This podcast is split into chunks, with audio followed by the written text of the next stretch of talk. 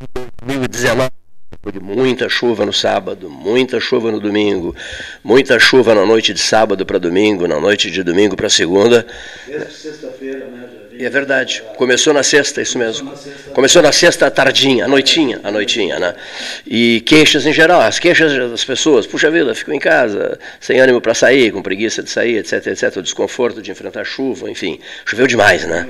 Choveu demais. As projeções são de que vamos ter mais chuva ainda, eh, hoje acho que não tanto, mas até a próxima quinta-feira. Quinta-feira, né? essa é a projeção. É, essa é a ideia, né? É. Então, o que resta fazer? Ficar acompanhando futebol pela televisão, televisão, eh, noticiário político, um pouco lendo cansativo, livro, às vezes lendo, lendo um pouco, ficando, um, uma espécie assim de recolhimento caseiro. Está acontecendo contigo? Sim. Um recol... é, é, normal com todos nós, né? Um recolhimento caseiro. caseiro. É isso. Só cuidando das coisas de casa, dormindo muito. Né? Dormindo né? muito, é.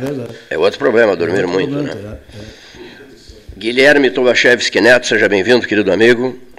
Boa tarde, boa tarde, Cleiton. Obrigado pela oportunidade de estar conversando com vocês aqui, uma alegria muito grande. Professor de Ciências da Computação da UFPEL, que foi adiante, né? Que foi adiante e desenvolvendo um trabalho importantíssimo, eh, que me foi relatado em detalhes por um grande amigo e do Paulo Gastal também, o Maurício de Almeida Gameiro, né? o popular Gameirinho, nosso gameiro, que está em Brasília,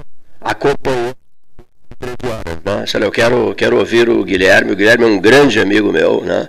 fez rasgados elogios à, à tua pessoa. Eu digo, olha, então, estará conosco o Guilherme na próxima segunda-feira, às 13 horas. Também nos pedem para falar, várias pessoas pediram através de mensagens, sobre Índio da Costa. Daqui a pouco a gente fala, né, sobre Índio da Costa, que foi candidato a vice-presidente da República do do José Serra, Serra. Né? É, deputado pelo Rio de Janeiro, foi candidato a governador e que tem pelotenses. Né? O avô dele, nome famoso aqui em Pelotas, Zeferino Costa, lá perto do, do, da tablada, não é? É uma avenida que passa na frente do Jockey Club. Do, na frente da Avenida Zeferino Costa. Isso, até o quartel. Ah, até o nono. O, o nono não, o, o oitava BIM. O oitava BIM, isso aí. Vai até a oitava BIM, é? é? Avenida Zeferino Costa. E, e, muita gente não. É, é, é, o avô do Índio da Costa, mas uma figura é, de altíssimo nível, né? Uma figura que era de, um camarada poeta também, uma figura respeitadíssima aqui é, no, no, no, Rio Grande do Sul. Né? Até uma vez o doutor Mozart Vitor Russumano nos contou em detalhes, lembras? Que, que o seu Firico, né? Zeferino, morreu num acidente de avião, o avião caiu né? Esse é Zeferino Costa. Né? É, é, teve dois filhos, o casal teve dois filhos. Ele era casado com Dona Cora Costa da Costa, é, de apelido Morena. Tiveram dois filhos, Luiz Felipe Saldanha da Costa, que morreu muito moço aos 21 anos, e o Birajá da Costa. Que é o pai do. Que é o pai, isso, isso mesmo, que é, o, que, é o, que é o pai do índio da costa, o Birajara Índio da Costa. Mas ele já nasceu no Rio de Janeiro. O, o, o Birajara, é, o índio sim. O Birajara era um homem inteligentíssimo, né? É, é uma pessoa que, é, que marcou época também. É, é atuaram, é, atuaram ele, ele, e, ele e um irmão, né?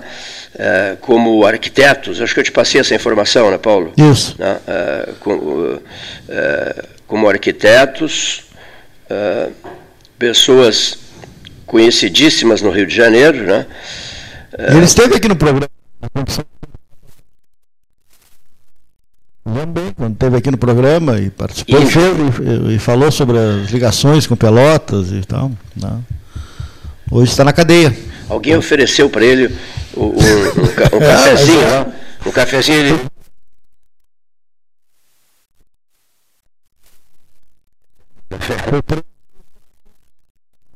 das operações. Né? E aí eu fiquei lembrando, né? o pai.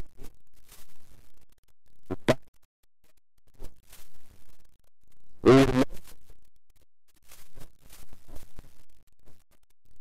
É, além de, de pessoa ligada à política, todos eles é, entusiastas da política. Né? Mas Índio da Costa, é jovem o Índio da Costa. Jovem, né? jovem, É. jovem. O Índio da Costa deve ter o quê? 50 anos. 50, 50 50 e poucos anos, né? É. Nascido no Rio de Janeiro. Nascido mas. Costa, nascido em Pelotas. Pelotas. E o avô também, Também. o Zeferino Costa, que morreu no acidente aéreo, né? Família, família de Pelotas, né? E- que marcou época naquela, naquela, naquela, naquele período, né? É, anos, anos 40, 40, é. anos 40, anos 50, por aí, né? É um pouco antes até, eu acho. Né? O Zeferino Costa um pouco antes. Né?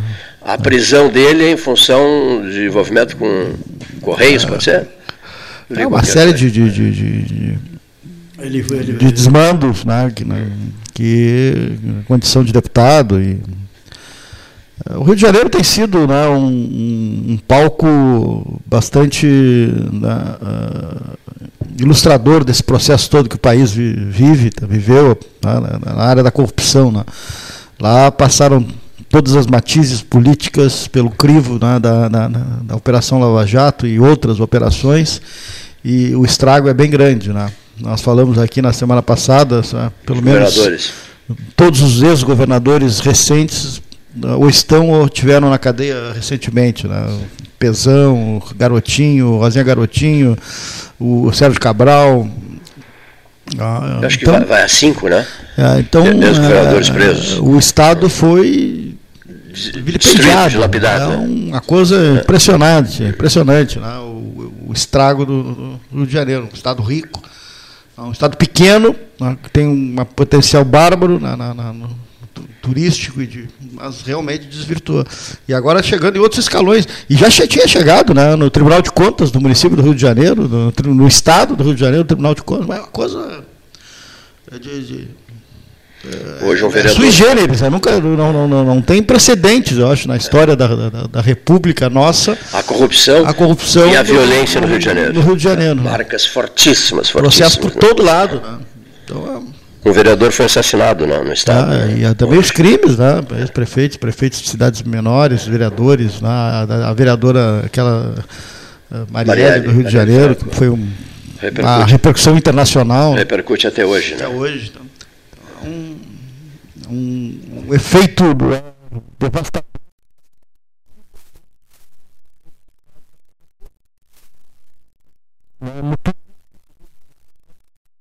devastador. De, de- de aproveitar e não, não, não, não, não há essa sintonia com esse tipo de, de, de evento proporcionado pelo seu, pelas suas lideranças. Isso vai totalmente de encontro ao que prega né, o, o- uma, um- o turismo. Não tem, não- então, o estrago é, é imenso. é- é- não só com o arrecadado, que foi dilapidado pelo, pela corrupção, como o que deu. A antiga vitrine.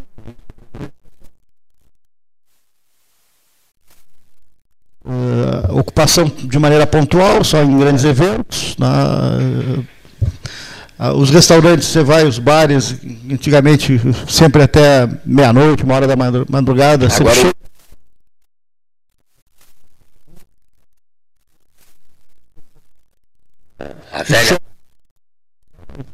É impressionante, né? Que não, vai, vai precisar um bom tempo para recuperar. Precisa Você- credibilidade, né? Precisa credibilidade no governo, precisa credibilidade para poder ter capacidade de recuperação.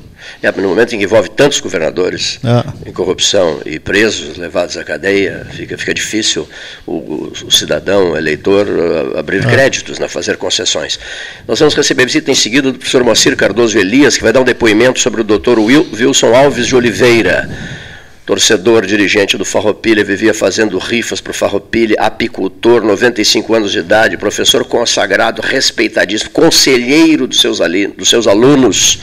Dr. Wilson Alves de Oliveira dá nome, faleceu eh, no sábado, aos 95 anos, dá nome ao, ao, ao auditório, Dr. Wilson, no cinquentenário. Ah, e, e nem no cinquentenário, a cerimônia que foi promovida pela atual reitoria, né? pelo cinquentenário da universidade. Né? O professor Moacir vai dar um depoimento sobre a figura a, a, exemplar do professor Wilson Alves de Oliveira. Mas vamos ao nosso Guilherme Tomaszewski Neto, amigo, família toda, amigos queridos, né? e ele criou um equipamento que verifica influências meteorológicas no, no, no derretimento de geleiras. Até eu perguntei, tens ido muito à Antártica? Disse, não, Cleito, meu, meu, meu, meu, roteiro não é bem esse, né? é outro. Né? Exato, exato. É, esse projeto nasceu de, um, de, uma vontade né, de, de desenvolver uma pesquisa na uma pesquisa na aplicação de tecnologia, né, e, e, e uh, que pudesse mudar um pouco nossa vida ou nos ajudar a entender coisas mais pontuais, né? E eu, eu tinha uma vontade bastante grande de, de realizar o curso de doutorado e por aqueles destinos de, de, da vida, assim, eu acabei descobrindo o curso de doutorado em oceanografia na FURG, apesar de ter uma formação em ciência da computação. E gostei muito dessa área, eh, especificamente né, de glaciologia, onde acabei conversando com o meu orientador, que é, foi meu orientador no curso de doutorado, o professor Jorge Arigoni. E nos veio a ideia de, de criar uma rede de monitoramento ambiental na área de glaciologia. Por que estudar glaciologia? Né? No Brasil não tem geleiras, não tem, não tem esse tipo de formação geológica. Né? Mas a geleira ela é, um, ela é um sensor natural que está acontecendo com o clima. E ela tem uma influência considerável no nível dos oceanos, e o Brasil é um país essencialmente costeiro, maior parte da população vive no ambiente costeiro e vai nos esse, essas mudanças de, de clima, de nível dos oceanos vai nos influenciar bastante fortemente nos próximos anos nada mais justo do que a gente aprender mais sobre isso. Pra... E temores né, dos moradores de cidades. É, eu digo é, para. É, né? é, interessante conhecer a, a, fundo né, esses fenômenos, justamente para que os temores se transformem em ações. Sim. Não adianta a gente ficar. Uh, Só alertando, alertando, alertando, né? se a gente não conhece exatamente como as coisas acontecem. E a nossa ideia é essa, né? monitorar essas geleiras para conhecer bem os processos que, que envolvem o, o, seu derretimento, o seu retrocesso. Né? A geleira, na verdade, ela está. Essas geleiras uh, estão num, num, clima temperado, né? que é o, as geleiras que a gente estuda ali da Terra do Fogo e sul da Patagônia. Elas constantemente estão derretendo, mas também estão ganhando massa de gelo. É um equilíbrio, né? A gente tem que descobrir se esse equilíbrio ele é positivo ou negativo, ou seja, negativo se ela está regredindo que é o que normalmente está acontecendo. Bom, então a gente criou essa rede de sensores com alguns equipamentos né, é, eletrônicos né, e, e, um sensor especificamente que mede o derretimento superficial dessa geleira. Isso foi inédito, nós criamos justamente para esse com esse intuito né, de entender e medir com precisão o quanto essa geleira está derretendo, quais são os períodos que ela derrete mais e quais são os fatores meteorológicos que mais influenciam né, essa, essa esse processo todo. O projeto foi bem feliz, foi muito bacana de trabalhar. A gente fazia um trabalho de campo numa região que também que é muito linda, né? O sul da Patagônia. Uhum. E a Terra do Fogo é uma coisa espetacular, assim. Né? Eu sou profundamente e, apaixonado. E ganhar massa e derreter. Sim, elas estão derretendo. Tão, né? Elas estão perdendo massa. Estão perdendo massa. De maneira razoavelmente considerável. Uh, a geleira Schiaparelli, que é a geleira que eu estudo mais pontualmente, ela ela de ela, a gente tem alguns registros históricos bem interessantes, né? Tem um, uma gravura feita pelo Darwin dentro do Beagle, que eles ancoraram na frente dessa geleira e fizeram uma gravura em que, nessa época, 1843, se eu não me engano, ela ia até o mar. Era uma geleira que que ia até a, borda, ela tinha uma geleira de, oceânica nesse caso. Uhum. Desde aí ela começou a regredir, hoje ela está a 3 quilômetros desse ponto. Né? Então, de, de, desse ponto até agora ela regrediu e, e acelerando. Né? Ela demorou um, a gente começa a pensar assim, bom, mas tanto tempo regrediu só 3 quilômetros? Sim, mas é que ela acelerou nos últimos anos. Né? Esse é o nosso dado mais contundente. Ela tem um derretimento superficial anual da casa de 12 metros. Né? Então ela reduz na parte onde ela perde massa de gelo em torno de 12 metros, que é bastante. Né? Um, quem ouve falar eh, avalia de uma maneira, quem visualiza, né? quem vai lá se preocupa. Né? Sim, sim. Eu ouvi de um professor da FURG que esteve na Antártida. Né? Olha, testemunhar é uma coisa, né? acompanhar pela televisão, ouvir relatos é outra coisa. Testemunhar começa a bater um certo medo, né? certo, não digo medo, uma, uma certa preocupação. É a preocupação, é uma preocupação que, que algumas ações têm que ser tomadas e, e essas ações são tanto pontuais, né? O que, que cada pessoa pode ajudar, que é muito pequeno, que se a gente enxergar no todo, mas são importantes. E decisões de, de grande vulto, né? de mais políticas mesmo, redução de gases de efeito estufa né? na atmosfera, jogar menos gases de efeito estufa na atmosfera seria uma alternativa. E por aí vai, por aí vai. A gente tem assunto aqui para. Quando falas que a população brasileira mora no litoral e mora, né? É, é, em função aí a geleira derrete aumenta o nível dos oceanos, é isso? É, algum, algumas geleiras, essas geleiras que são continentais, né, que elas não estão flutuando, elas, hum. elas, elas diretamente contribuem com o aumento do nível do mar. As geleiras que, que já estão, que são geleiras flutuantes, elas já já já estão influenciando no nível médio mesmo claro. que derretam, né? Como um Sim, já, no já, copo. Já fazem o, parte o do copo ali, né? Ele não, ah. ele não, não, não, não muda. Não, muda. Mas, mas essas geleiras continentais, sim, elas têm um fator bastante importante. E não só isso. Essa quantidade de água doce jogada no oceano, ele muda o perfil de salinidade, mudam, hum. alteram as correntes e, e, esse tipo de efeito também é considerável, é, também é bastante importante, né? A gente tem um, uma troca de calor bastante grande entre as, entre os, as regiões mais equatoriais com os polos. Né? Ele é uma espécie de ladrão de calor, um regulador.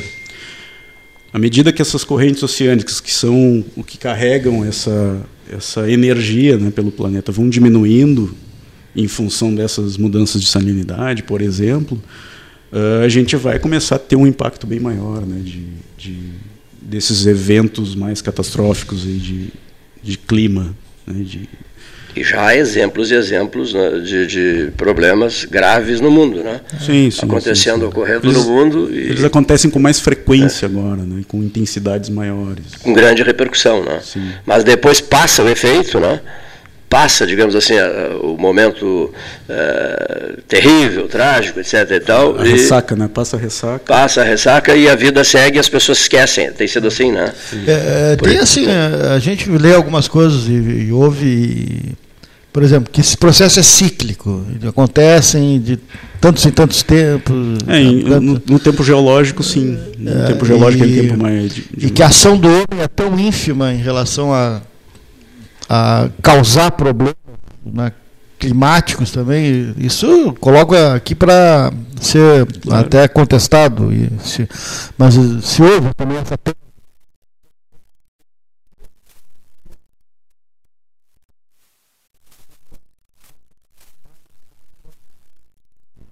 do que toda a frota de veículos da Terra, uma coisa. Então, são coisas que, pelo menos, uh, estão aí na, na, na, na pauta para confrontar essas teses. não, né? é, é, importante a gente discutir sobre todos os aspectos, né? Uh, realmente tem alguns eventos naturais que eles têm um impacto bastante grande nisso. Né? A explosão do vulcão ele joga uma quantidade considerável de, de gases na atmosfera. O próprio os aerossóis, né, que são a própria poeira, né, que, que vão para a atmosfera, ele, ele muda o, uhum. na, na região ali de, de forma bem contundente. Mas não quer dizer que também a nossa ação não prejudique, não. não. prejudique, ou seja, tão pequena que a gente não possa considerar. Ah. Não é, isso também não é, não é totalmente verdade. A gente está hoje jogando. Uh, tem algumas pesquisas do pessoal que trabalha com os testemunhos de gelo na Antártida, né, que a gente consegue verificar através de, de testes químicos, né, de radioisótopos, e, e eles conseguem analisar a atmosfera em períodos bastante antigos, né? Uh, com esses, com essa, com esses, essas amostras, né? Das partes mais profundas de gelo. Professor, eu estava, uh, o G1 uh, diz que as geleiras da, da Antártica estão crescendo. Com o aquecimento global, as chuvas que caem no, no seu entorno, ela vira neve e, é. e, e, e cai nas A própria NASA fez um estudo que, a, que as geleiras estão crescendo. Esse é um equívoco de, de, de, de conceitual. Tá? O que, que acontece? A gente tem uma maior quantidade de gelo marinho na Antártida. Que são, é uma, não é uma geleira, tá? Esse é um uhum. conceito glaciológico. A geleira ela tem um período de acumulação onde ela ganha massa de gelo através do depósito de neve. Esse, essa neve, por recongelamento, pressão e tal, se transforma em gelo e gradativamente ela vem descendo como se fosse um rio congelado. Uhum. O, que, o que aumenta hoje bastante na Antártida é a formação de gelo marinho. Por que isso? O gelo marinho, e a Antártida é um, como se fosse um pulmão, né, o gelo. Né? No inverno, onde as temperaturas são muito baixas, tem recordes de temperatura no interior da Antártida de menos 85 graus, é, é o lugar mais frio da Terra. É claro que um lugar tão frio assim, no inverno, ele vai ter uma quantidade de gelo em seu entorno muito grande. Tem uma formação de gelo muito grande. Esse gelo, às vezes, bate recordes hoje de formação. E no inverno ele derrete. Se transformam em icebergs e, e, e plataformas de gelo, né? E, e, acabam derretendo, essa água volta para o oceano de uma gradativamente às vezes ela vai se misturando, às vezes uma salinidade menor na superfície, mas é uma quantidade de água doce que está disponível para o inverno de novo congelar. Então, quando a gente diz que aumenta a quantidade de precipitação, é porque está aumentando a umidade na atmosfera é. também. E isso é um indício de que a, as medições, a gente tem um medições, aumento de temperatura. As né? medições são recentes também, né? Que é 100 anos, 120 sim, anos que se começa é, a fazer mas medições. Existe né? alguns anos que tem um recorde de formação de gelo marinho, sim. Mas não quer dizer que, que isso esteja um, uhum. seja um contraponto de que não existe um aquecimento global ou existe uma não existe uma tendência de aquecimento. Uhum. Pelo contrário, isso tem um indício que, que a gente tem mais disponibilidade de umidade, então uma formação maior de gelo marinho. Tomaszewski, e agora nós estávamos falando sobre turismo aqui no Rio de Janeiro, o turismo lá na Antártida aumentou assim Sim. exponencialmente, é, é uma coisa forte. impressionante, que vai de navio para lá e gente, Sim. isso causa algum impacto lá? O pessoal tem cuidado não, extra? Não, né? não, isso tem um cuidado extra, isso é, é, um, é um modelo até, né? a gente, eu não, eu não, não participei de uma, de uma de uma expedição ou turística, viagem né? turística dessas, mas o que se ouve muito né, com os colegas pesquisadores e o pessoal que opera na, na Antártida com turismo é que existe um cuidado muito grande. Uhum. Né, existe uma legislação e, uma, e, um regramento muito forte.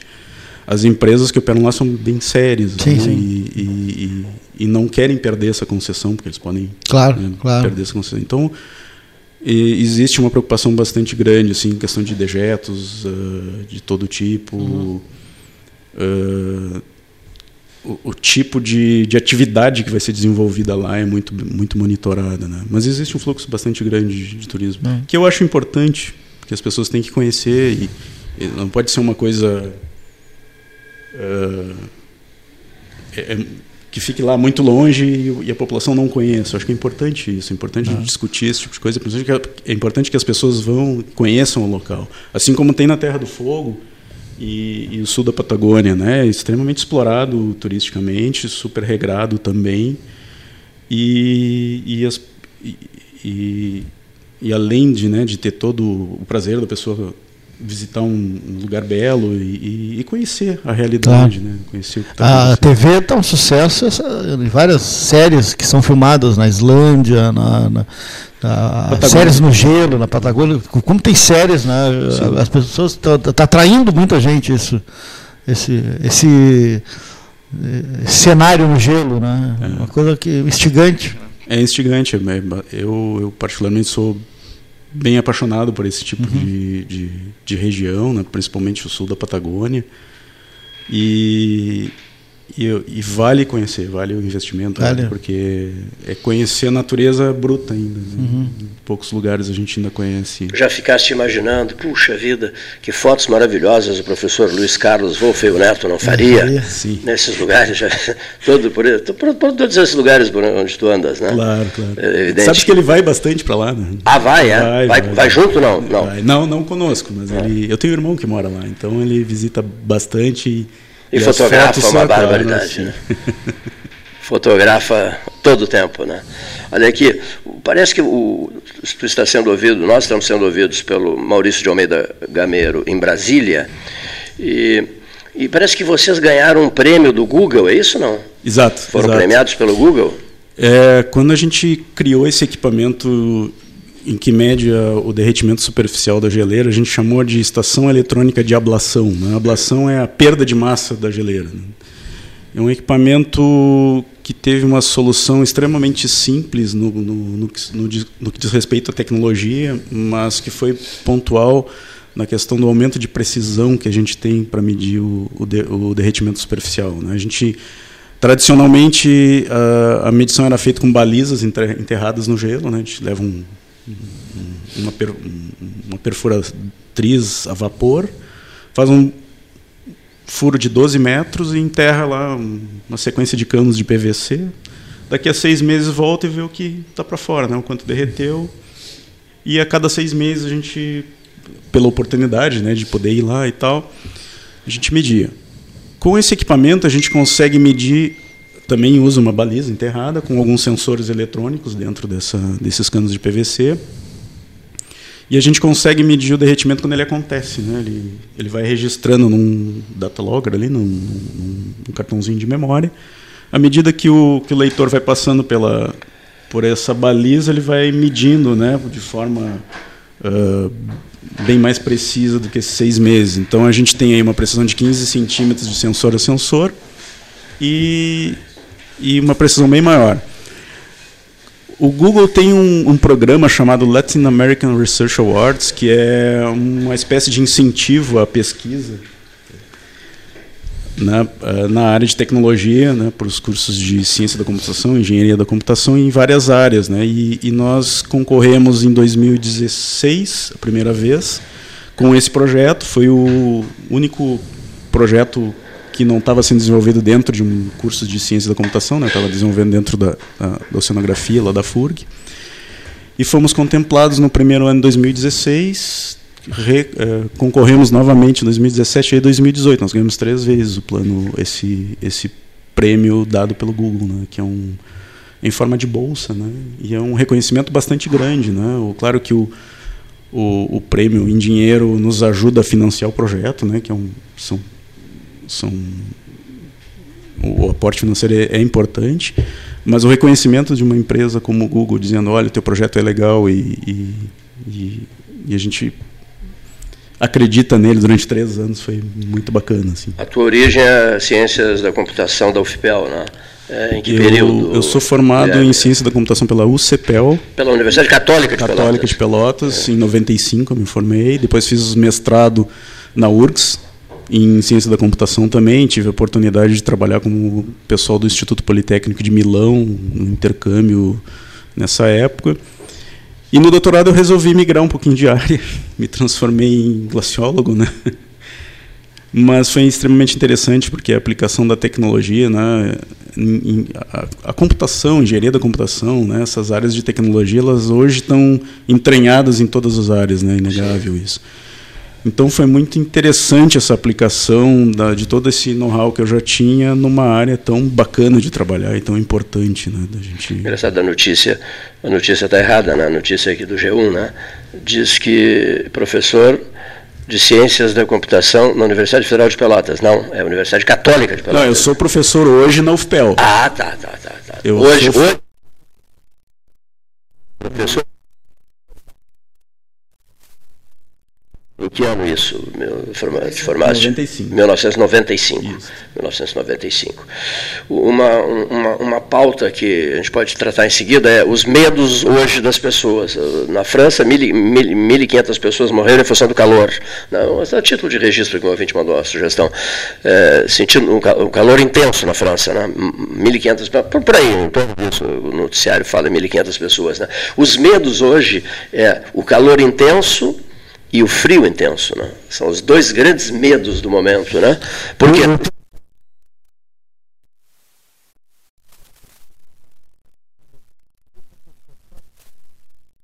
E que não. São então na sua casa e não se ventilam, não se hidratam, não tomam água. O velho, em eh, determinado momento, tem que dar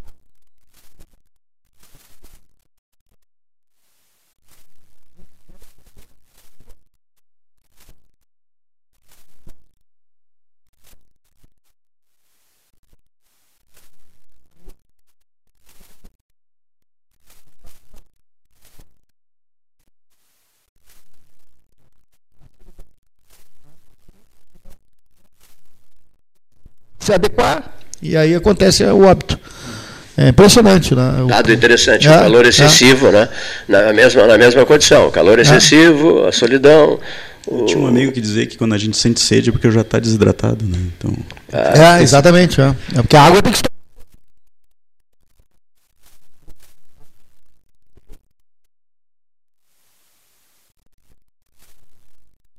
relevante. É.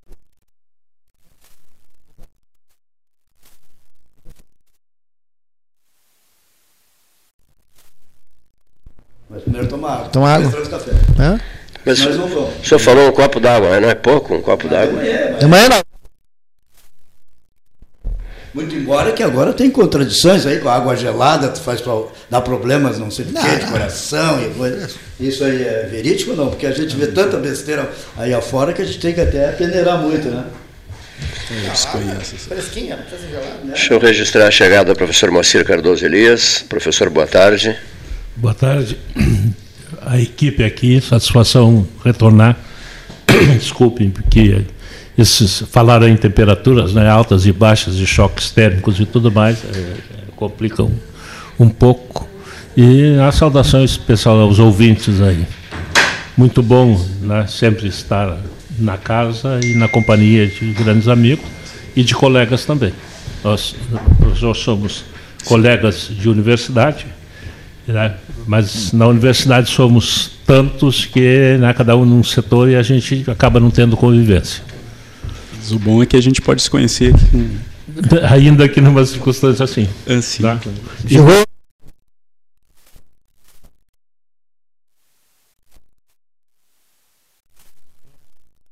O Pepelo aqui já é, já é a maioria. O, o, o, o convite, não sei se a gente já pode iniciar, é para tratar de algo que, se por um lado é ruim, porque se trata de a gente não ver e não conviver aqui mais com as pessoas, por outro lado, né, também é uma oportunidade de se resgatar o que as pessoas fizeram ao longo da vida. É, e o convite foi para falar sobre o professor Wilson Alves de Oliveira uma é, figura humana fantástica, um profissional absolutamente qualificado, é, atuou durante muito tempo.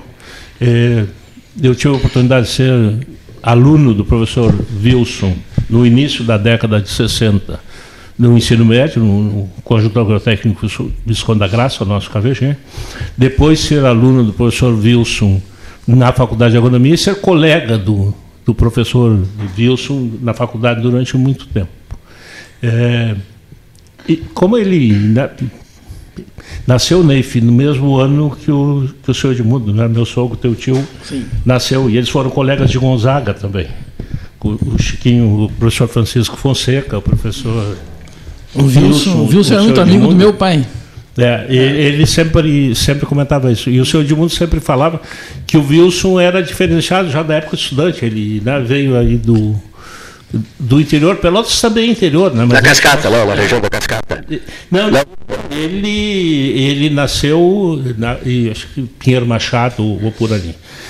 Veio para Pelotas para estudar, estudou no Gonzaga, e depois ele cursou a, a agronomia, formou em 1947. É, quando eles é, completaram 50 anos de formados, a minha turma completou 25 e nós fizemos o, o, o mesmo jantar de entrega do trevo de ouro para a turma dele, do trevo de prata para o setor. Eu fui um professor homenageado da turma e das turmas de modo geral, e nós estávamos em Porto Alegre, é, a turma comemorando aí os 47 anos de formado, e, e, tínhamos acabado de fazer uma lembrança dos nossos professores, né, e saudando o professor Wilson ainda estava vivo quando a gente recebeu a, a notícia do falecimento dele, acabei nem conseguindo acompanhar. É, foi um, um, engenheiro agrônomo é, contemporâneo aí de Paixão Cortes, na Secretaria da, da Agricultura, de Dulf Pierre Machado, é, os, os nomes mais expressivos da agronomia gaúcha, e um especialista em agrostologia. É, atualmente, essa área tem o nome de plantas forrageiras, né, de cultivo de pastagem e tudo mais. E, e ele eh, trabalhou um período grande na Secretaria da Agricultura. Era um período, uma época em que não havia, que nem hoje nós temos dedicação exclusiva na universidade, né? então a gente acaba ficando na universidade. Os profissionais tinham que trabalhar um pouco em cada instituição para sobreviver.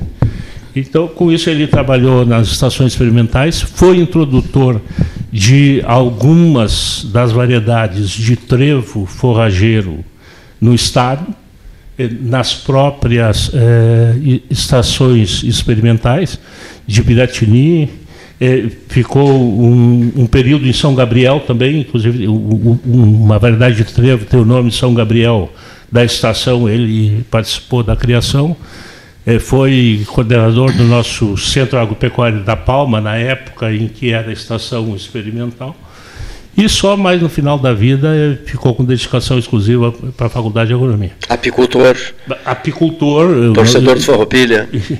É, o professor Wilson, ele né, costumava dizer assim, é, vocês estão perdendo tempo, porque alguns né, têm o vermelho do Brasil, outros têm o amarelo do Pelotas, e o Farroupilha tem o verde, né, que é nacional, que era do quartel, mas tem também o amarelo do Pelotas e tem também o vermelho do Brasil. E nos empurrava. Rifa. rifa. rifa. o tempo inteiro. Ele andava com os pacotes de rifa. E mesmo estudante que não tem dinheiro para nada, a gente acabava comprando a, a, rifa pela figura humana que era. Admirável, uma figura extraordinária, né? Ah, uma figura Assim, atenção. Ele eh, passava por algum é, que ele sentia que, né, que os ânimos não estavam dos melhores, e ele dizia assim: se fosse filho do interior, ele né, chamava de poeta rural. Meu poeta rural vem aqui, vamos dar uma conversada, vai lá e tal.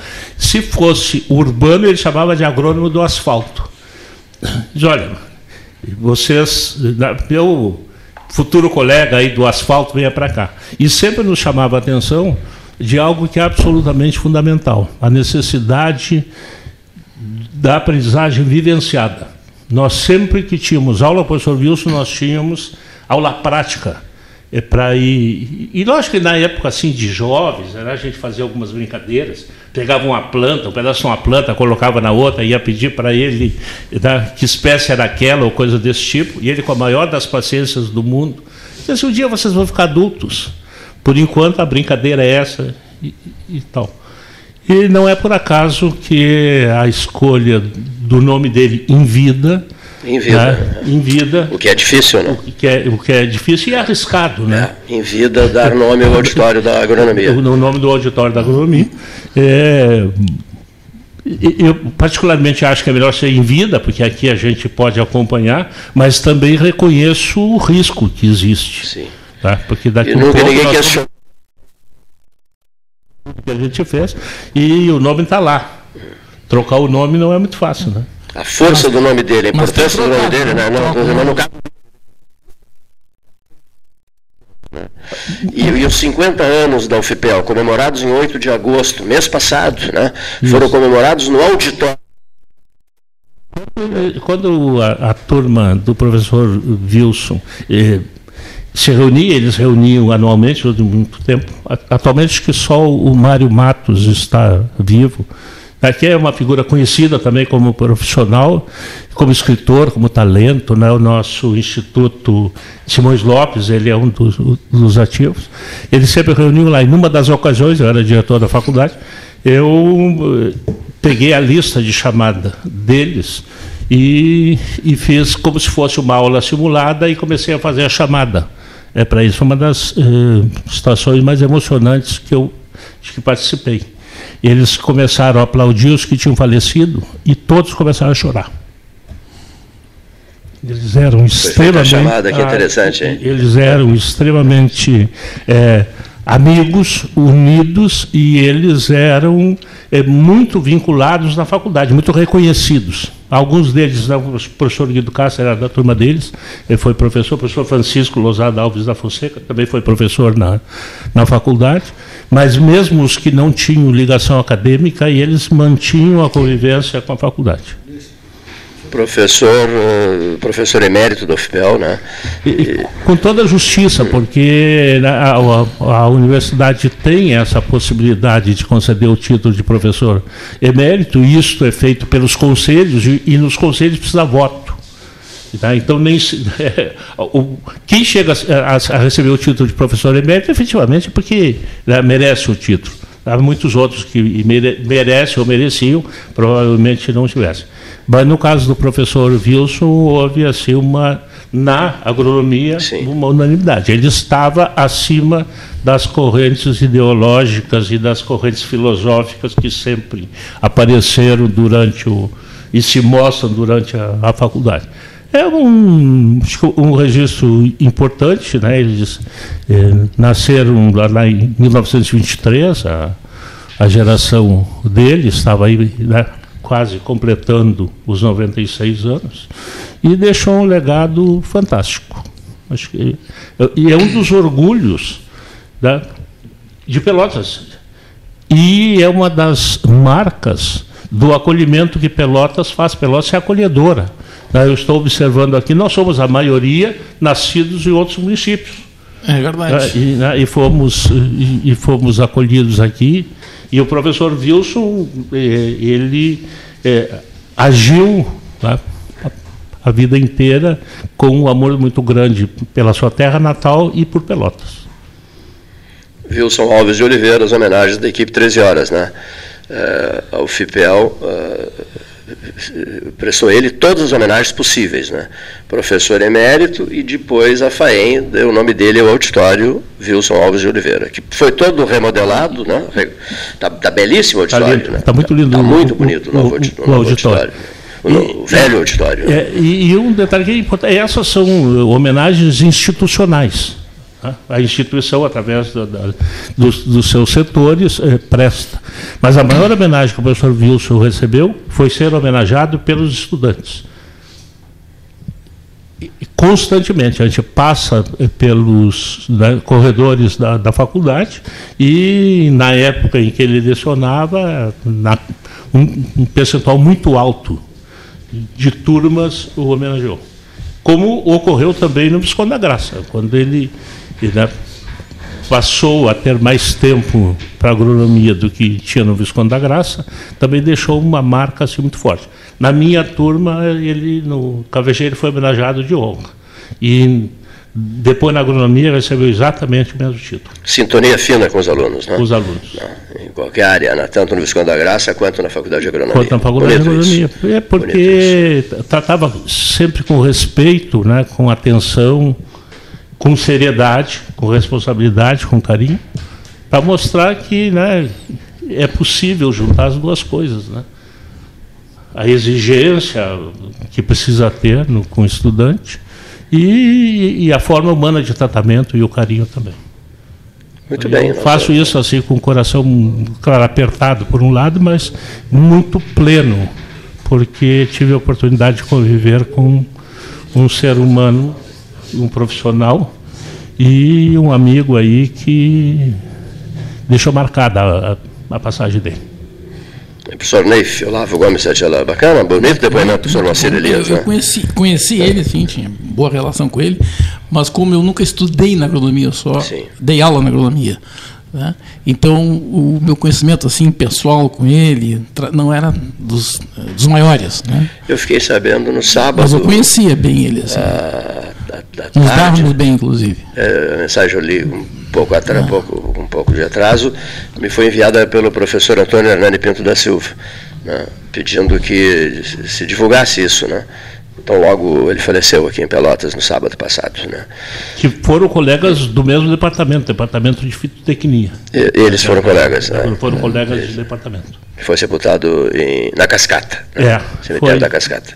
Foi sepultado na Cascata e assim um registro também que acho que é, que é importante que a vida mostra.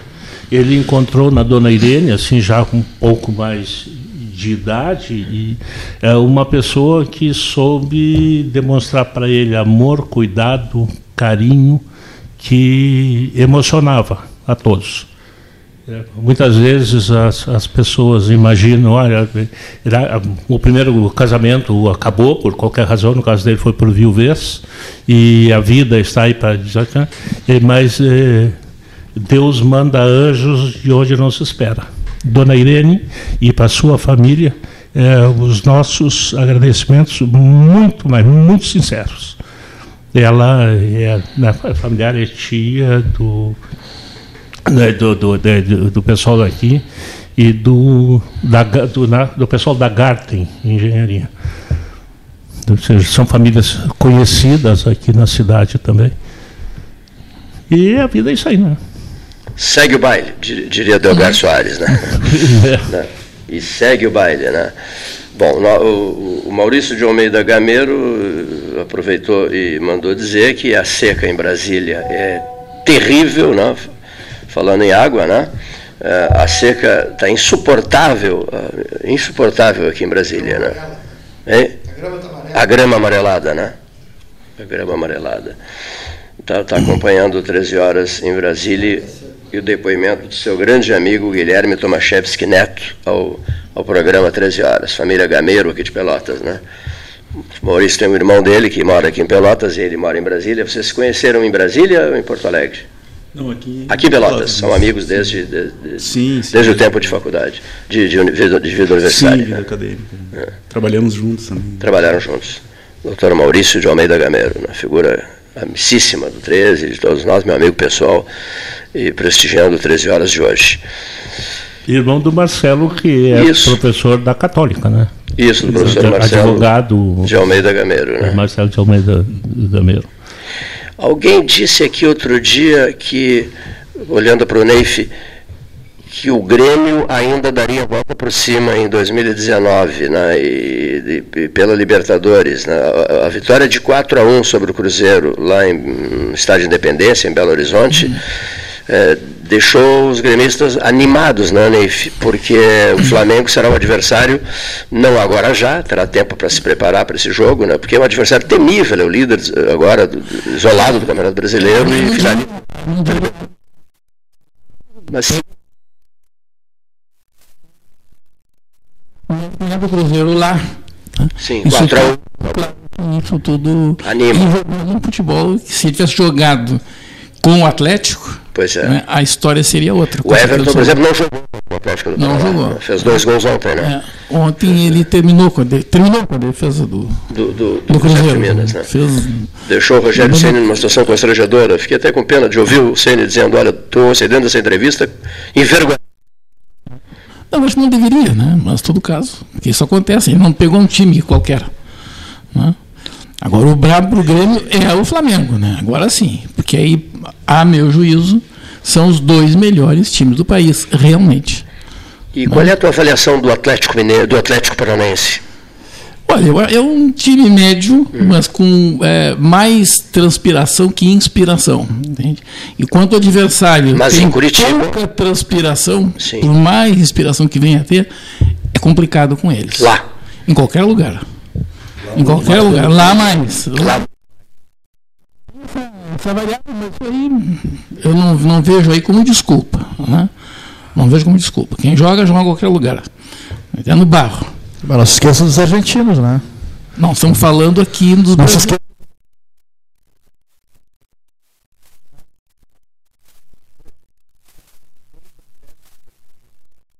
Porto Alegre, a ideia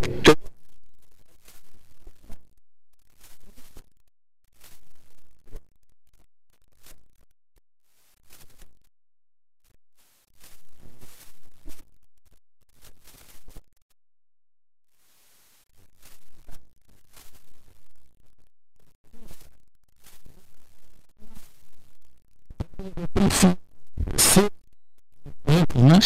passando pelo Atlético, pegar o Cruzeiro, né? por vários motivos. Eu lembro. Não quer um Grenal, tem medo de Grenal? Não. Não, não faria hipótese nenhuma. Né? Aquela observação maldosa, né, de que já que não houve o Grenal pela Libertadores, então que não exista pela Copa do Brasil. É. é. Fizeram tanto estardalhaço em cima desse. Grenal. Esse. Grenal pela Copa do Brasil não será realizado, não será jogado nunca. Não sabemos. Ah, não, não, é, talvez nunca mais será jogado, dificilmente. Né? Nos próximos 50 anos, e olhe lá. Não, mas fizeram um estardalhaço tão grande, mas tão grande, né, em Porto Alegre. Mas para ganhar do Inter no, no Beira Rio é difícil. Concordo. É, o Pelotas ganhou. Ah, sim, mas o Grêmio não perdeu para o Inter no Beira Rio. Em todos os jogos pelo Campeonato do Gaúcho.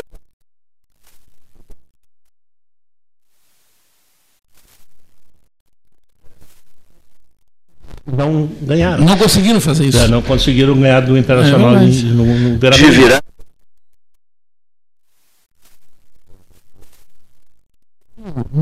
Naquele dia lá, Grêmio Atlético era o Internacional de Pelotas. Uma coisa que aconteceu assim.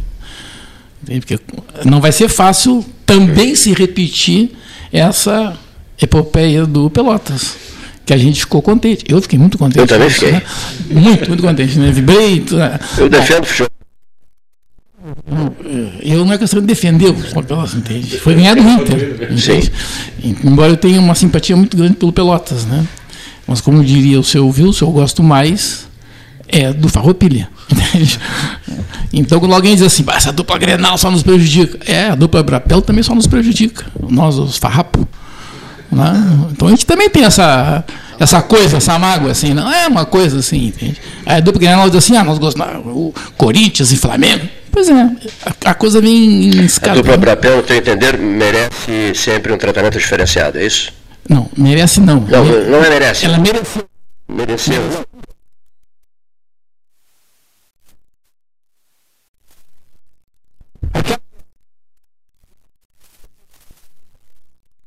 Bola a gente não quer. Queria,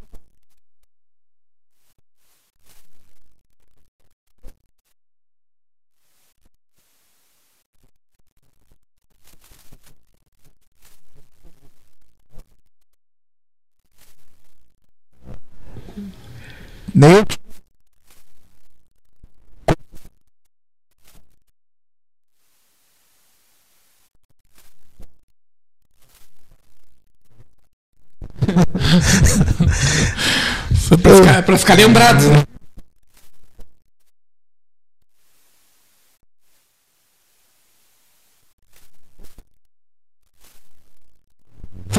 todos os dias coloca assim, né? Sou contra a dupla Grenal. É, é lá de Porto Alegre. Não é, entende? Eu tenho amigos meus, assim, eu, tinha um amigo meu, esse já é falecido, que era fluminense. É? Mas era fanático fluminense. Tanto que ele tinha, o armazém dele, o nome era.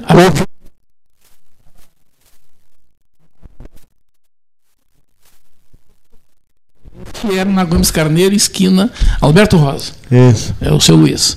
É, e ele era fluminense. Tinha, é, Tricolor.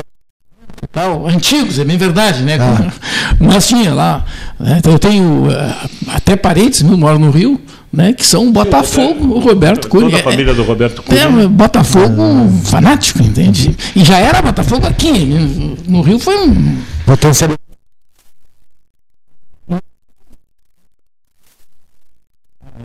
Décadas passadas em Canguçu, em Pedro Osório, na época de Vila Olimpo, Cerrito e tal, Pinheiro Machado, enfim, aquele pessoal torcia mais para os times do Rio do que os do Rio Grande do Sul, do Rio de Janeiro e São Paulo. É,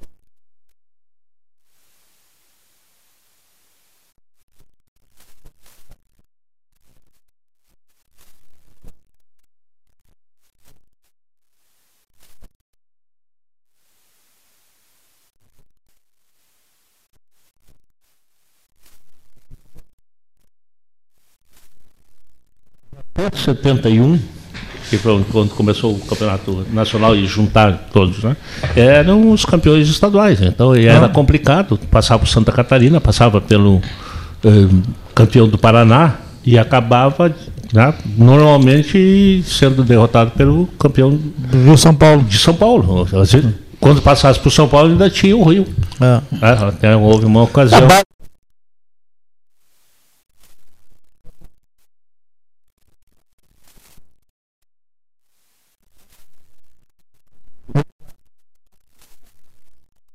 É, né? Num, num jogo dele. Cinco, seis anos, 30 anos é que eles iam para a Europa. É. Um, jogo, né? um jogo desses, Grêmio Santos, na época não podia haver substituição, né? o, o, goleiro do Santos não pôde jogar e o Pelé entrou no gol no Olímpico para jogar contra o Grêmio. Nesse, e, nesse, e deve ter ganho, nesse né? período e ganhou, né? E ficou sim, com 10. Sim, sim, o Pelé jogava, jogou em todas as posições. O, o, o Santos que, que acabava. É de 71 para cá e começou a ser nacional. Até então, a minha, a minha, geração e de alguns não tão jovens que nem eu que estão aqui, nós torcíamos para um time em cada estado.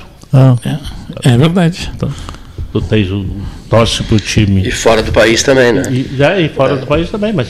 Essa Freitas era Barcelona. É porque isso, tu começa, de algum jeito, tu tem que ganhar. É. Lá tu perde. Você quer para ganhar. É. é, eu sempre fui simpatizante do Botafogo e do Palmeiras porque eles ganhavam do Santos. Eu tenho um irmão que torce para o Santos, está com todo respeito, ele torce para um time, eu sempre torço para outro. eu tinha simpatias pelo Palmeiras e pelo Botafogo, porque era quem ganhava o Santos. Tá? porque não dava para hum. porque não dava para aguentar. Uma vitória. Muito, né? Uma vitória haveria de chegar, né? De algum não, os jogadores, os jogadores famosos atraíam a gente, né? Tinha o Garrincha, eu torcia para Botafogo e para o Santos. Os meus dois times lá, lá para cima, entende? Eu torcia. Né? Mas é, por quê? Porque é o que a gente ouvia. Então era Garrincha no lado, era Pelé no outro, não tinha. Era, aquilo atraía a gente. Né? É o que a gente ouvia falar. E aqui, bom, aqui era o Grêmio, enfim, aí não tinha discussão. Tinha...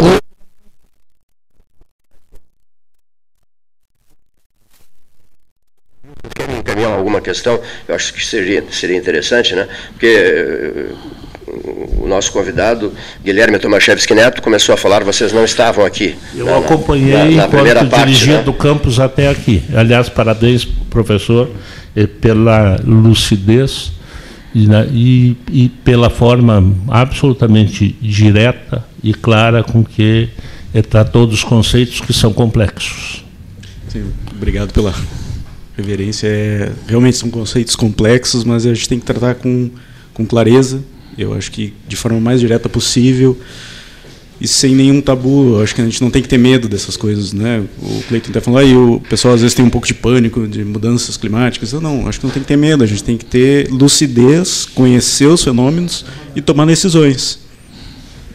Importante, e... né, professor? Eu, eu, eu tenho essa filosofia. Quando a situação ela pode ser analisada com lógica, contem comigo. Se ela for ideológica, tenho a minha ideologia a respeito de todos os outros, mas não entro no tipo de discussão. É perfeito.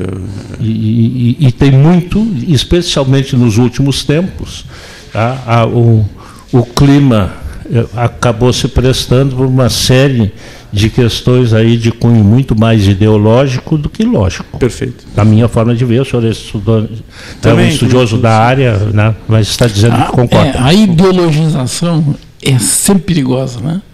Por quê?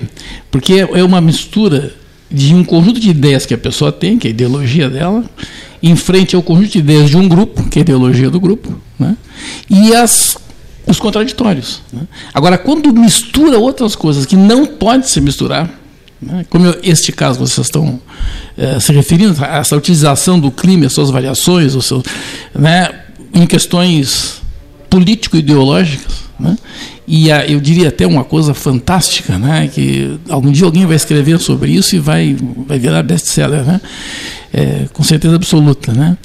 Essa ideologização absurda, né? ideologização absurda e partidarização do clima. Nunca tinha visto isso na minha vida. Primeira vez. Eu acho que o que prevalece é a ciência. É, conhecimento, ciência sério, os, as questões de ideologia e coisas elas são não devem ser tratadas nesse, nessa esfera. A gente tem que... No sentido pejorativo, naturalmente, né? Porque as ideias elas têm que ser debatidas, Lógico, discutidas, né? debatidas né? e... Isso que eu falei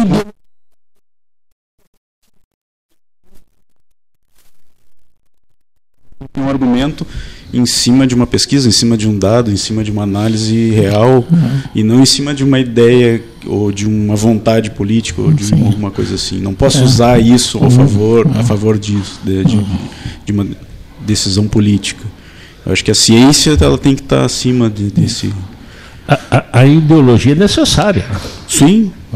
Toda, toda ah, pessoa que, né, que, tem. Eu disse, eu jogo com isso. As pessoas têm que ter normal isso. É Quando a questão ideológica se sobrepõe às questões lógicas, Exato. aí o risco é sério. Exato. Porque aí é na base do quem grita mais, né, leva mais, que, daquele funciona. que mente mais e, e consegue. Né? talvez a expressão mentira seja muito forte, mas daquele que não tem compromisso com a verdade para né, ficar emitindo opiniões aí e conceitos é que, é que complica. E por que, que o clima acontece isso? É, há um, uma, uma teoria aí que acho que é importante, é porque não é de ninguém. O que é de todos não é de ninguém. O que não é de ninguém não tem dono. E o que não tem dono não tem quem cuide. E não tendo quem cuide, não tem quem brigue por ele. Então, aquela lógica nossa aqui, né, muito típica de que é o, o, lá, o, a vitamina, o alimento, lá, os tratamentos sanitários engordam o boi, mas o que engorda mesmo para valer é o olho do dono. É, né, que a gente conhece muito isso. Então existe um, um, uma teoria aí contraditória essa que leva muito, né? Por que, que, que ninguém se preocupa muito com o que acontece na rua? Porque a rua não é tua.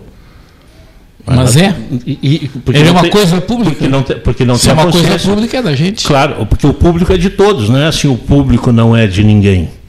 Mas não havendo a consciência de que o público é de todos, ninguém se sente responsável. Então sempre joga assim.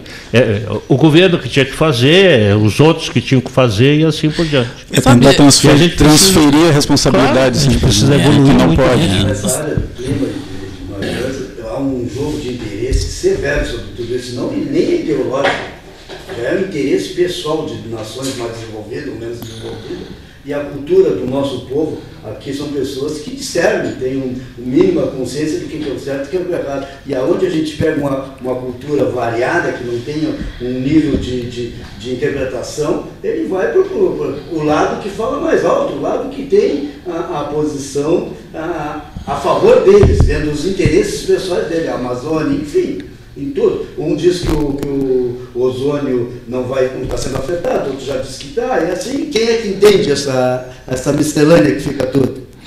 Não, deve ter gente que entende, né? O problema é quando a informação é colocada assim, é, é, atirada para as pessoas de uma forma irresponsável, eu diria, né?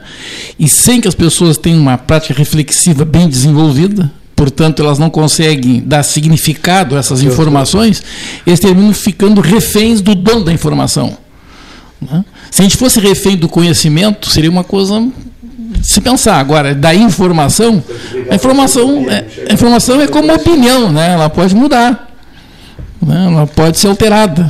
É daí a importância da formação por menor que seja, formação científica para a população, né, para conseguir discutir com qualquer pessoa de um nível razoável, né, e principalmente das pessoas que tomam decisão, né, de ter o cara que está na frente, né, um governante, ele tem que ter um conhecimento científico mínimo para conseguir uhum. entender determinados conceitos e conseguir discutir de forma razoável uhum. e tomar e, decisões de forma razoável. E, uma, e, e bons assessores, né? Exatamente. Bons assessores, né?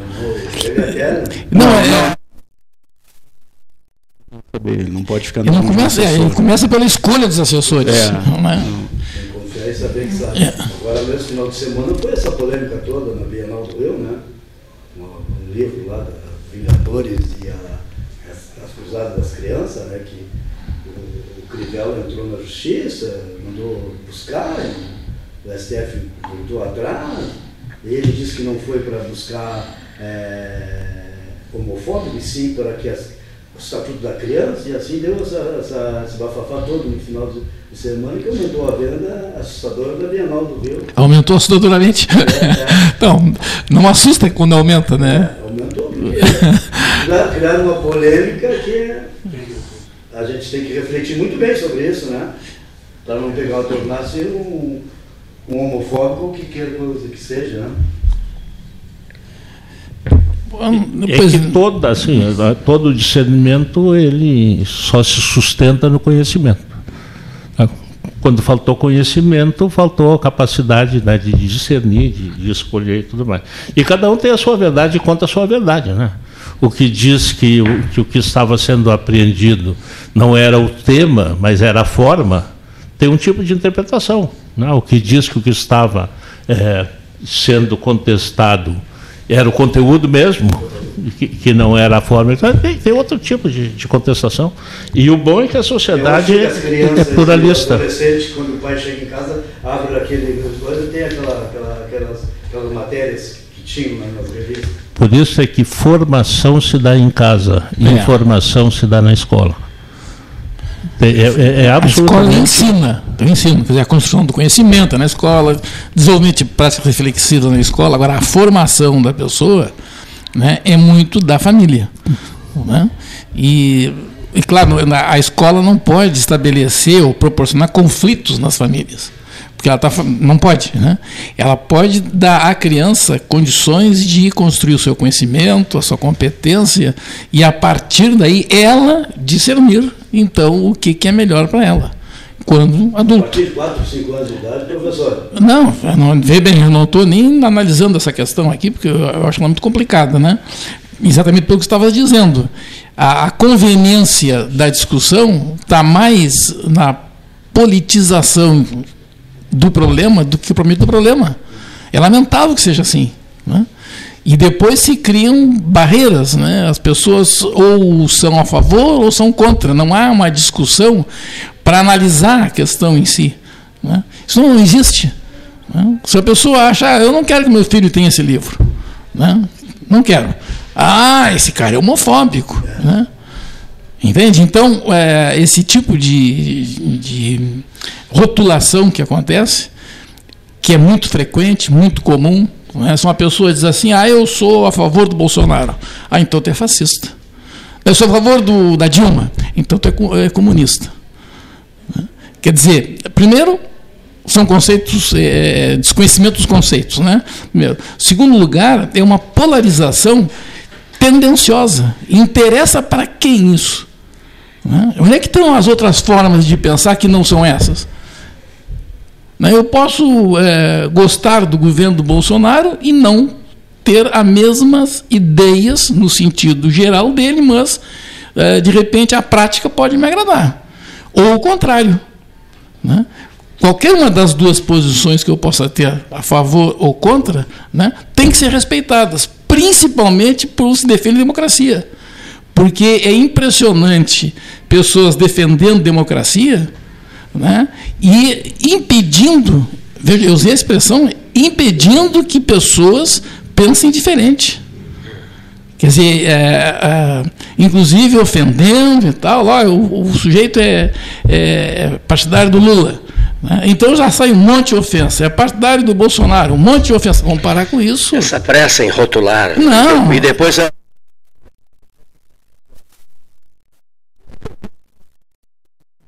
toda.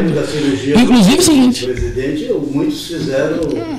Ah, posi colocaram posições ali irracional para o ser humano, né? Mas é, é, é da. Mas é só saber, é só saber observar a rotulagem. Onde é que fica o rótulo? O rótulo é sempre superficial em qualquer circunstância. Isso acontece no pacote. É uma máscara. Onde tá o, claro, onde está é o rótulo, está no pacote. Ah. No, no, conceito, no preconceito e tudo mais, a rotulagem ela é sempre superficial. Ela não resiste nenhum tipo de aprofundamento. É verdade, que interessante. Não, não resiste. Simplesmente não resiste. E a primeira tipo coisa que se bota fora. Né? Vamos às nossas. Paulo Moreira, Disque Baterias 24 horas. Há 120 anos, o Colégio Gonzaga vem transformando o mundo da educação. Com tecnologia, incentivo à aprendizagem de línguas estrangeiras e ao esporte. No Gonzaga, o aluno sai preparado para enfrentar o mundo. Colégio Gonzaga, 120 anos. Aqui você pode mais. Hotel Manta e Tours Parque Hotel. Consulte nossas tarifas promocionais. Central de Reservas 53 3225 2411 ou pelo site www.hoteismanta.com.br. Associação Comercial de Pelotas é um dos órgãos mais antigos do país, sempre em defesa da classe empresarial, com uma história marcada pela transparência e pelo compromisso com seus associados. Faça parte do nosso quadro de sócios. A ACP está localizada no edifício Palácio do Comércio, Rua 7 de Setembro 274, telefone 3028 1541, com o ramal 200. A gente acredita que os pequenos momentos em família são muito importantes. Coisas simples como servir o café da manhã na cama, visitar seus avós no meio da semana, dar um abraço apertado em alguém especial. Queremos convidar todo mundo a ter mais momentos em família, pois são os bons sentimentos que nos movem e nos fazem acreditar em dias melhores, ao lado de quem amamos. Biscoito Zezé, carinho que vem de família. Bom Sul, qualidade em carnes suínas e bovinas. Avenida Fernando Osório, 6959. Telefone 3273-9351. Eu dirijo esse carro há 10 anos. É disso que eu entendo. De carro e de levar meus colegas onde eles têm que estar. Uma cidade é como um carro rodando 24 horas por dia sem parar. Sempre tem algo acontecendo, uma instalação aqui, um concerto ali, toda hora. E é aí que eu tenho que levar os rapazes. E quando tudo termina, você abre a sua torneira e a água chegou de novo onde devia estar. Sanep, água, esgoto, drenagem e resíduos sólidos. Suba no caixote do Café Aquário para debater a duplicação da BR-116. A Ecosul investe em tecnologia para facilitar ainda mais a sua vida. Agora é possível pagar o pedágio com o cartão de débito. Isso mesmo. Das formas tradicionais de pagamento, a concessionária implantou este novo método para oferecer agilidade no atendimento em seus guichês e mais praticidade no dia a dia dos usuários das rodovias que a administra. Ecosul, sempre perto de você.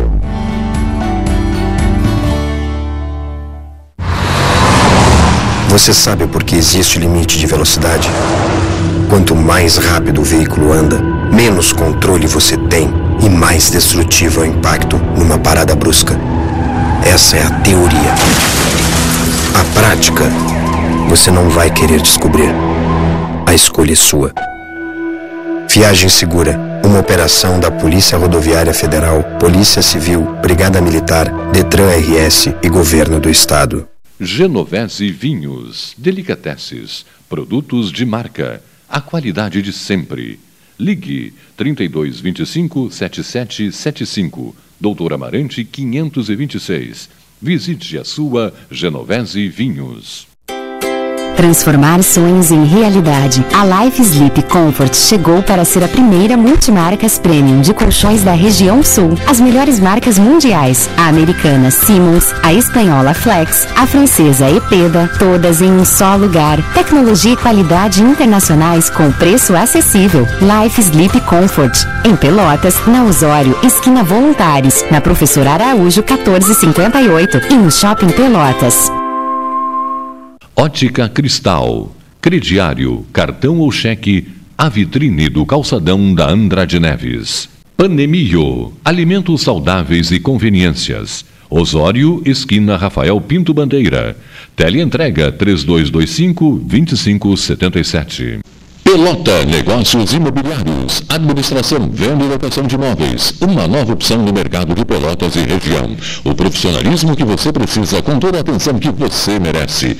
Pelotaimóveis.com.br, Rua Santa Cruz 1679, celular e WhatsApp 91 11 7432, telefone 3227 7077. Pelota Negócios Imobiliários.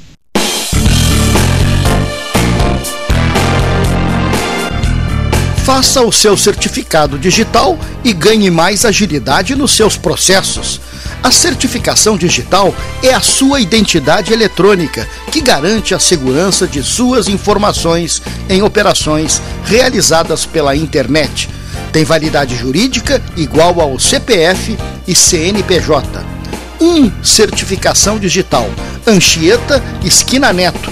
Agende seu horário 33250811 ou pelo WhatsApp 981 18 0080. Deixe seus dias mais doces. Conheça o novo pão de mel Zezé. Combinação de puro mel em uma massa suave e fofinha, com uma extraordinária cobertura de chocolate ao leite. A companhia perfeita para um saboroso café. Ideal para dividir com os amigos, com a família e com quem você ama. Todo mundo vai adorar. Experimente o novo pão de mel. Deliciosamente incomparável e irresistível. Biscoito Zezé. Carinho que vem de família. Os gaúchos querem segurança, saúde e educação. O Estado merece mais desenvolvimento e o governo precisa reduzir a máquina pública, ajustar as contas e recuperar a capacidade de investimento. A privatização da CE, da CRM e da Sulgás vai trazer recursos com a venda das empresas, com mais arrecadação e novos investimentos. É investimento gerando investimento. Privatizar para investir no futuro. Governo do Rio Grande do Sul. Hora de novas façanhas. Unimed Pelotas. O melhor plano de saúde, com urgência e emergência 24 horas.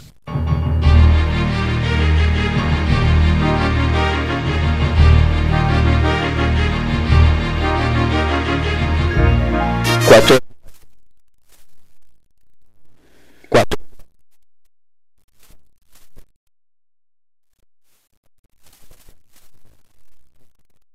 Guilherme Tomaszewski Neto. É uma questão global, eu diria. Né? Dizer, o planeta ele não é igual sempre, tem ciclos. Né? Bom, então a gente percebe o que? Uma, é, um derretimento, vamos dizer assim, das geleiras. Que influência isso tem na meteorologia? Em termos planetários e depois a gente pode é, abordar como é que fica assim local, né? Essa, essas consequências. Do, do maior para o menor. Do maior para o menor. Né? Em termos globais, a gente tem que analisar aí a criosfera, né, que é tudo que tem de água congelada no planeta naturalmente, né? E o que se vê, o, o que se sabe, né, e a quantidade de, de água doce que está sendo jogada em alguns, algumas regiões, depois a gente aborda localmente, é que diretamente a gente vai ter um, uma alteração no nível médio dos oceanos. Né? Isso globalmente vai nos, nos mudar algumas características regionais de alguns aspectos. Regiões, algumas regiões vão ser mais afetadas do que outras, né? Isso não é um é difícil dizer o quanto na média no oceano vai isso vai repercutir porque cada região reage de uma maneira, né? Ela não é tão distribuída uniformemente assim. Pensando em alguns aspectos um pouco mais locais, a gente tem um impacto na, na relação das correntes oceânicas, né, que são, em, alguns aspectos, as grandes correntes oceânicas, elas têm um fator bastante importante na, em regular e distribuir o calor dos trópicos para os polos, né, e, e tornar algumas regiões uh, mais ao norte, mais ao sul, nos extremos, uh, habitáveis ou confortavelmente habitáveis. Caso da Islândia, por exemplo. Islândia, norte, mais o norte Canadá. europeu, não só Islândia, né? Tem Sim, algumas aquela... partes ali, Escandinávia, uhum. que vão que aí tem aquele contrassenso, né? A gente fala o planeta está aquecendo, mas em alguns, algumas regiões podem acontecer até uma pequena era do gelo em função disso, né? Em função da, de se cortar determinadas correntes oceânicas que levam calor dos trópicos. E a, a redução da salinidade teria interferência nessa redução Sim, das porque correntes?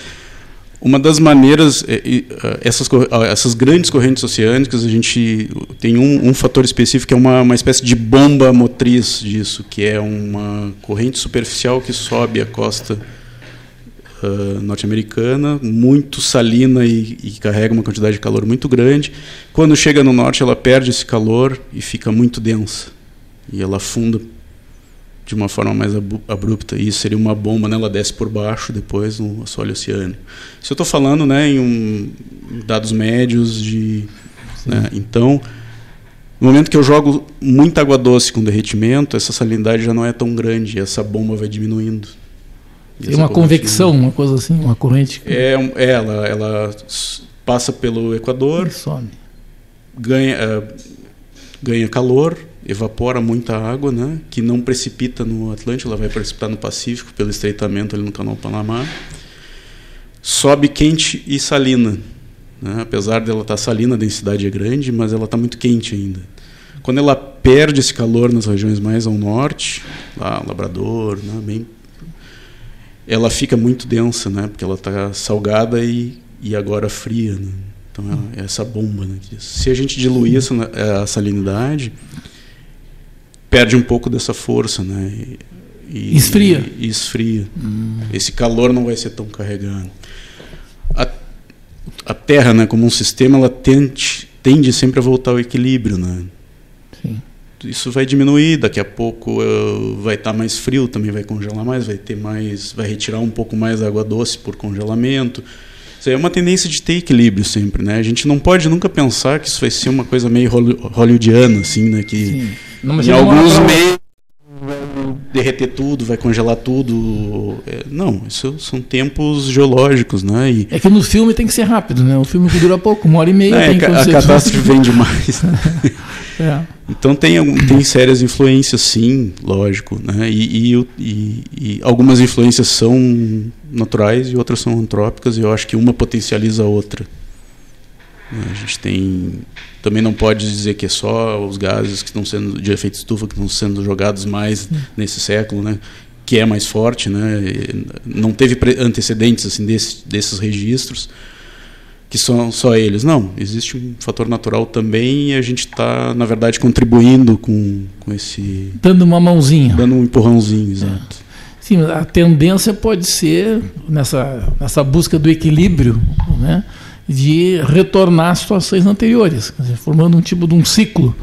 É, assim. não, mas vai demorar um pouco para retomar isso, né? Sim, quanto mais estraga, região, mais difícil. É, e aqui, como a gente tem, os oceanos são maiores, na água tem um calor específico maior, para conseguir aumentar a temperatura, ela vai absorver muito mais energia.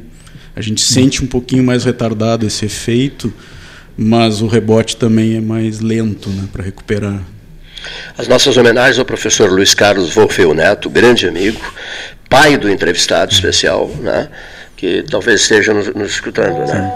É raro uma pessoa Neto. ser conhecida só como Neto, né? O Neto. Neto, o Neto, Neto, Neto. Neto. Amigo de uma vida é. inteira, Luiz Carlos Wolfeu Neto, né? Aprendeu a fotografar comigo.